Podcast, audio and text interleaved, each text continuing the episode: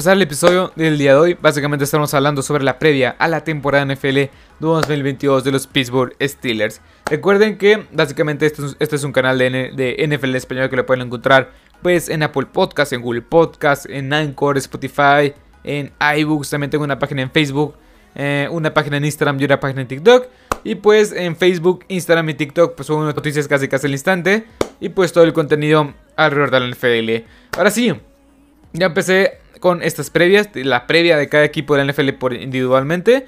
Lo pueden encontrar básicamente, bueno, ya empecé con, eh, con, esta serie con el equipo de los Chargers. Ese episodio lo pueden encontrar pues básicamente en todas las plataformas las cuales ya mencioné. Nada más le ponen previa Chargers o, Chargers previa, como que lo dejaré en la descripción para que vayan a checarlo. Este, y bueno, una vez dicho esto, si no han visto este episodio, básicamente el formato de este tipo es, de esta, de esta serie, básicamente es pues mencionar un poco eh, todas las incorporaciones a la agencia libre, quién llegó, también, eh, también mencionar un poco quién se fue y quién retuvieron en la agencia libre. Después de, después de eso pasaremos con el draft, a quién seleccionaron estos diversos equipos en el draft. Y una vez analizado un poco la agencia libre, el draft pasaremos al roster, que también vienen estos equipos para esta temporada. Y una vez dicho y una vez este, mencionado eso, pues básicamente pasaremos al, al calendario. ¿Contra quién? Se van a enfrentar estos equipos de la NFL.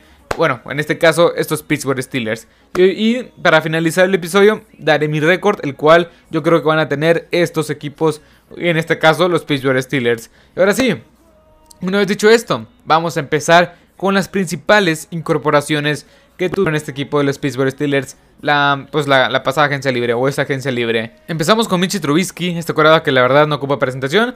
Fue el gran error que cometió los Chicago Bears en este draft, donde lo seleccionaron antes que Sean Watson y este, y este, se me fue el nombre, y este Patrick Mahomes. También llegó James Daniels, el guardia ofensivo, Mason Cole, el centro, Levi Wallace, el cornerback, el linebacker Miles Jack también llegó por ahí. Y Larry Jogobi llegó del defensive tackle de los Bengals. La verdad, me gustó mucho la agencia libre que tuvieron estos, estos, estos Pittsburgh Steelers. Fue bastante puntual, creo yo.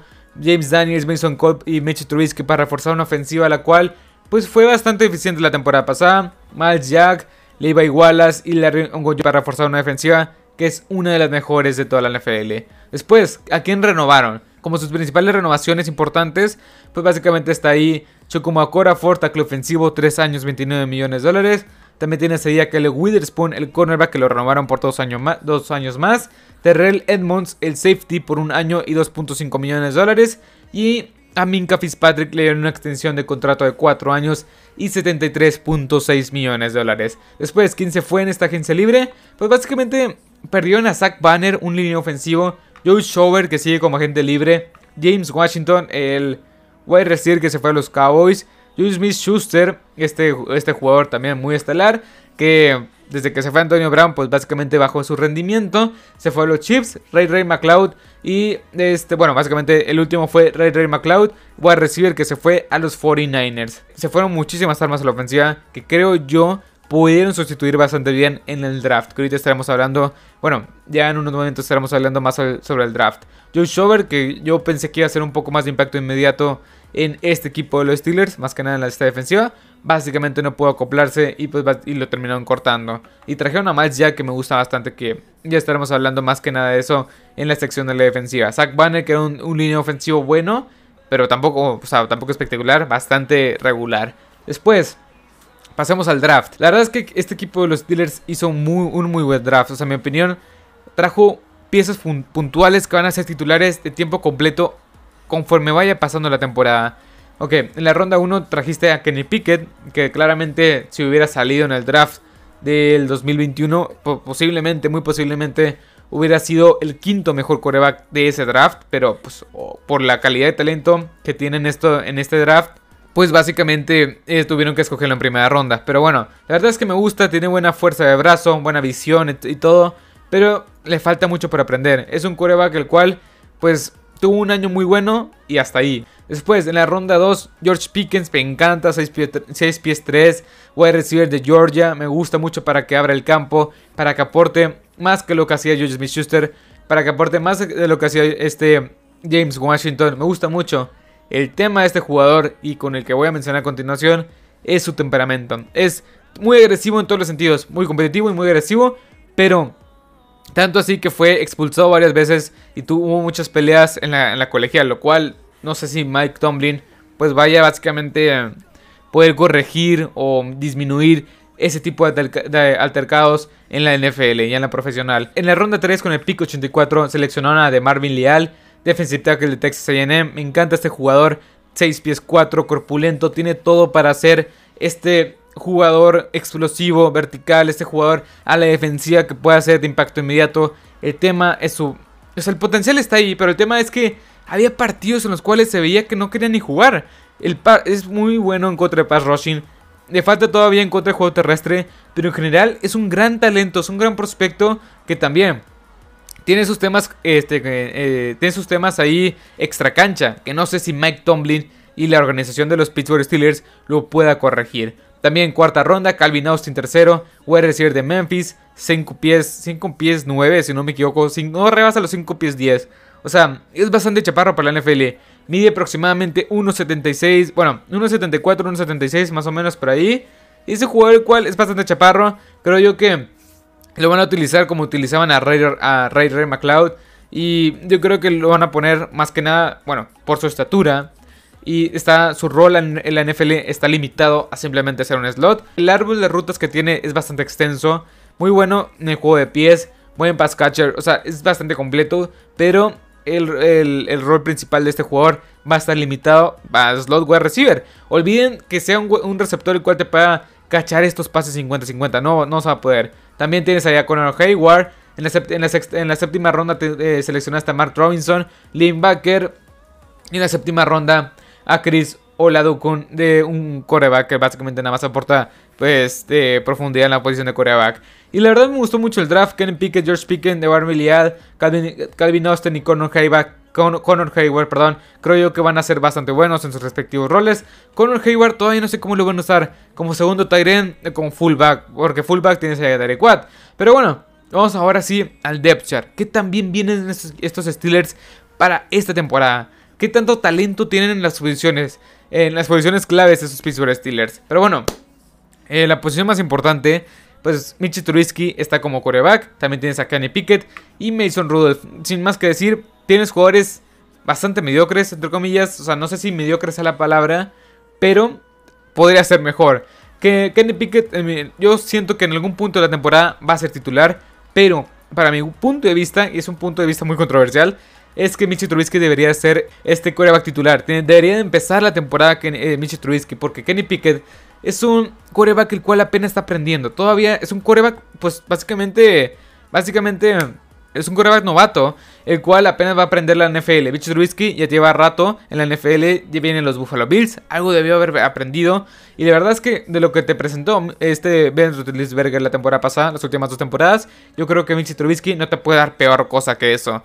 con todo el respeto al futuro Hall of Famer que va a ser Ben Roethlisberger. También, running backs, Najee Harris, Benny Slayer, perdón, Benny Snell, eh, también Anthony McFarland, Trey Edmonds, me gusta. O sea, uno los elementos, la verdad, el más importante, básicamente va a ser Najee Harris, que es de lo mejor de toda la NFL. Me encanta este jugador, explosivo, por dentro, o sea, por dentro y por fuera de los tackles. También pues, es un pass catcher, me gusta mucho para que sea esta válvula de escape para cualquiera que vaya a ser el coreback titular de estos Pittsburgh Steelers. Eh, wide receivers, me encanta el cuerpo de wide receivers. Tienes a Deontay Johnson, Chase Claypool, George Pickens, eh, Calvin Austin, Miles Boykin, Anthony, ah, Anthony, Miller. Me gusta mucho. Aporta, o sea, tienes dos jugadores bastante altos como es 6 pies 4 con este con este Chase Claypool y 6 pies 3 con este George Pickens. Jugadores bastante altos que te van a aportar muchísimo en estos pases 50-50.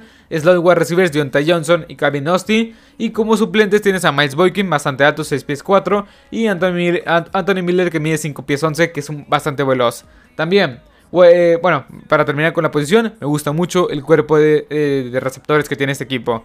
Tyrants, Pat Fremont, Zach Entry y este Cameron, Connor Hayward, perdón, sí, Connor, Hayward, me gustan, o sea, más que nada el titular. Pat Fremont me gusta bastante, demostró muy buenas cosas la temporada pasada.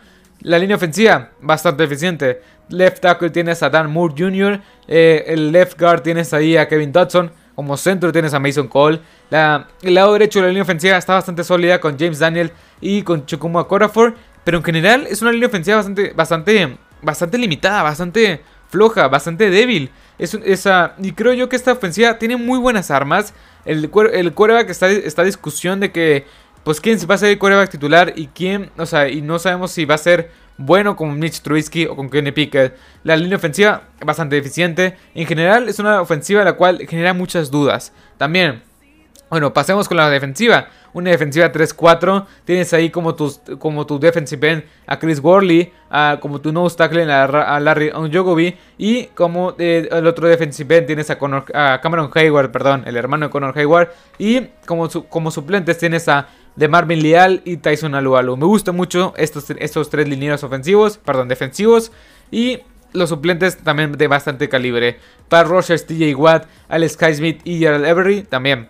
o sea, este igual de lo mejor de toda la NFL en su respectiva posición. De lanebackers internos tienes a Miles Jack, ahí a Devin Bush. Miles Jack es más rescatable de ellos. Devin Bush ha dejado mucho que desear. La secundaria tienes a Terrell Edmonds, Minka Fitzpatrick como, como tus principales safeties. Me gusta bastante la combinación. También agregaste a Davante Casey, también me gusta. Y tienes ahí a Carl Joseph como tercer safety. Cornerbacks, los cornerbacks sí, como que son muy jóvenes todavía. Tienes ahí a Kelly Witherspoon que demostró buenas cosas la temporada pasada con el, con el equipo de Pittsburgh. Tienes a el, al recién llegado de los, de los Bills, Levi Wallace. Tienes a Justin Lane, Cameron Sutton. Me gustan estos dos jugadores que Justin Lane y Cameron Sutton para hacer complemento a, esto, a este Caleb Witherspoon y Levi Wallace. En general es una defensiva la cual es bastante buena, llena de talento, que con las piezas que ya trajeron debería de, debería ser mejor que de lo que presentó la temporada pasada. Que no fue especialmente mala en general, pero sí flojeó muchísimo en contra del juego terrestre. Pasemos contra, bueno, pasemos con el con el calendario. En la fecha 1, en la, en la semana 1 van a enfrentarse contra los Bengals. Yo creo que van a perder ese partido, más que nada porque es en Cincinnati. Después contra los Patriots, yo creo que van a yo, yo creo que van a ganar ese partido. En la semana 3 contra Cleveland, con esa incertidumbre de, que, de qué coreback van a traer, de qué coreback va a estar como titular en ese equipo de Cleveland, pues básicamente no sabemos. O sea, yo punto que va a estar Jacob Brissett y Jacoby dice lo que demostró la temporada pasada no, no, no, me inspira nada de confianza. También, semana 4, con un récord, van a tener, para esta semana 4 van a tener un récord de 2-1, pero se van a ir de esta semana 4 con un récord de 3 ganados, 1 perdido porque contra los Jets, básicamente esta defensiva va a aplastar a la ofensiva de los Jets en Buffalo contra los Buffalo Bills. Yo creo que aquí van a tener su segunda derrota de la temporada. En la semana número 6 contra Tom Brady y los Tampa Bay Buccaneers. Aquí también estos Tampa Bay Buccaneers les van a propinar su tercera derrota de la temporada. para la semana 7 van a llegar con un récord de 3 ganados, 3, 3 perdidos. Pero en contra de los Miami Dolphins en esta, en esta semana número 7, yo creo que van a llevarse esta victoria. 4 ganados, 3 perdidos. En la semana número 8 contra los Philadelphia Eagles, en un duelo el cual va a estar bastante fuerte porque es en Filadelfia, es en, es en el estadio de los Eagles y ese estadio es bastante rudo. 4 ganados, 4 perdidos, yo creo que esa lo van a perder. Semana 9 van a tener su bye, su, semana de descanso. Regresan en la semana número 10 con el equipo de los Saints. Yo creo que le van a ganar estos Saints porque es en casa. 5 ganados, 4 perdidos. Van a terminar la semana número 10. Van a entrar, bueno, en la semana número 11 van a, van a enfrentarse contra los Cincinnati Bengals. Yo creo que van a ganar este partido porque es en Pittsburgh. 6 ganados, 4 perdidos. Para la semana número 11, bueno, para, para el término de la semana número 11 van a terminar con 6 ganados, 4 perdidos. Semana número 12 contra los Colts. Yo creo que van a perder porque este equipo de los Colts está bastante fuerte en muchos aspectos y con Matt Ryan sí presentan una mejor versión de lo que presentaban la temporada pasada con este Carson Wentz. 6 ganados, 6, ganados, 5 perdidos para este punto de la temporada. En la semana número 13 contra los Falcons, victoria relativamente fácil. 7 eh, ganados, 5 perdidos. Después, en la semana número 14, yo creo que le van a ganar a los Baltimore Ravens en, en, Pittsburgh, en el equipo, en el Heinz Field Stadium, en el Heinz Field Stadium. Y después, semana número 15 contra Carolina. Yo creo que también van a ganar este partido. 9 ganados, 5 perdidos.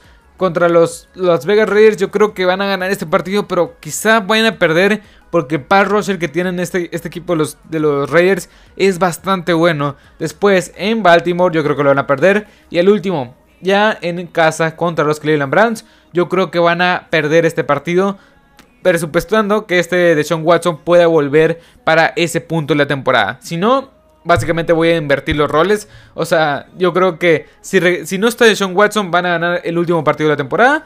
Pero si este... Si en Las Vegas Raiders yo creo que van a... O sea, es que contra Las Vegas Raiders yo creo que muy posiblemente puedan perder por el pass rusher, cómo puede afectar esta línea ofensiva. Y el récord que yo le doy a este equipo de los Pittsburgh Steelers es un récord de máximo, máximo 10 victorias. Y yo creo que está bastante bien. Han ido bueno, van a ir contra rivales divisionales.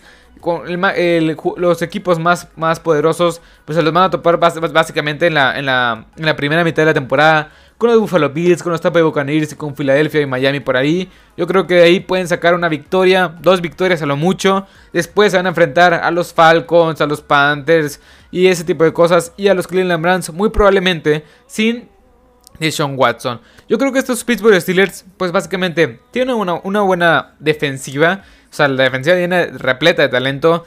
Este Mike Tomlin ha demostrado que a pesar de las, de las circunstancias, sí puede seguir ganando. Y a pesar de todo, pues básicamente no ha tenido un récord negativo en la NFL. También la ofensiva es la que más genera dudas. Yo creo que debería de iniciar Mitch Trubisky, pero si no está saliendo bien las cosas, que entre Kenny Pickett, porque al final del día tienes un equipo en general y un head coaching que te va a estar respaldando. Y eso es lo que más me interesa que puedan llegar a ser este, bueno, que pueda lograr este equipo con este Kenny Pickett. Al final del día, yo creo que al principio debería de iniciar este Mitch Trubisky, pero en fin, este equipo tiene ofensivamente hablando armas a, o sea, más no poder, o sea, tiene muchas armas. Ofensivamente hablando, o sea, es bastante completa en ese aspecto. La línea ofensiva está bastante deprimente. Defensivamente, de lo mejor de la NFL. Y yo creo que esos Pittsburgh Steelers van a terminar la temporada con un récord de 10 ganados máximo. 7 perdidos y con un récord mínimo, mínimo de 9 a 8 victorias. O sea, no veo que este equipo, los Steelers, tengan menos de 8 victorias esta temporada en NFL 2022.